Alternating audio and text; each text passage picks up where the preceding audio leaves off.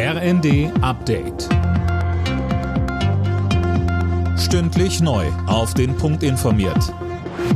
Ich bin Anna Löwer. Guten Abend. Bei einem Unfall auf einer Achterbahn im Legoland im bayerischen Günzburg sind mehr als 30 Menschen verletzt worden. Darunter sind auch zwei Schwerverletzte, so ein Sprecher der Polizei Kempten. Linda Bachmann, was ist da genau passiert? Ein Zug der Achterbahn hatte plötzlich gebremst, ein anderer war daraufhin aufgefahren. Warum ist aber noch nicht klar, das soll jetzt die Kriminalpolizei Neu-Ulm ermitteln. Nach dem Unfall konnten einige Fahrgäste nicht aussteigen, weil sich die Sicherungsbügel nicht öffnen ließen. Sie mussten von Rettungskräften befreit werden. Neben zahlreichen Polizisten und Feuerwehrleuten waren auch drei Helikopter im Einsatz. Der Freizeitpark wurde aber nicht geschlossen.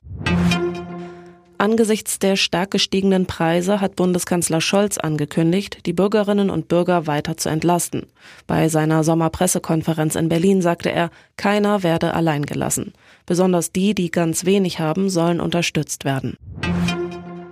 Die deutschen Gasspeicher füllen sich weiter. Mittlerweile liegen die Füllstände bei fast 74 Prozent. Tom Husse, damit ist ein Ziel der Bundesregierung fast erreicht. Genau, bis September sollen die Gasspeicher nämlich zu drei Viertel voll sein. Bis November sind 95 Prozent angesetzt.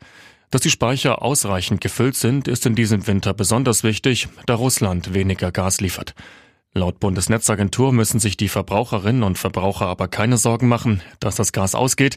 Allerdings werden die Preise deutlich steigen. Die Ukraine bekommt nochmal über 1,5 Milliarden Euro an Militärhilfe. Das ist das Ergebnis der internationalen Geberkonferenz in Kopenhagen, heißt es aus dem dänischen Verteidigungsministerium. Mit dem Geld sollen etwa Waffen und die Ausbildung ukrainischer Soldaten finanziert werden.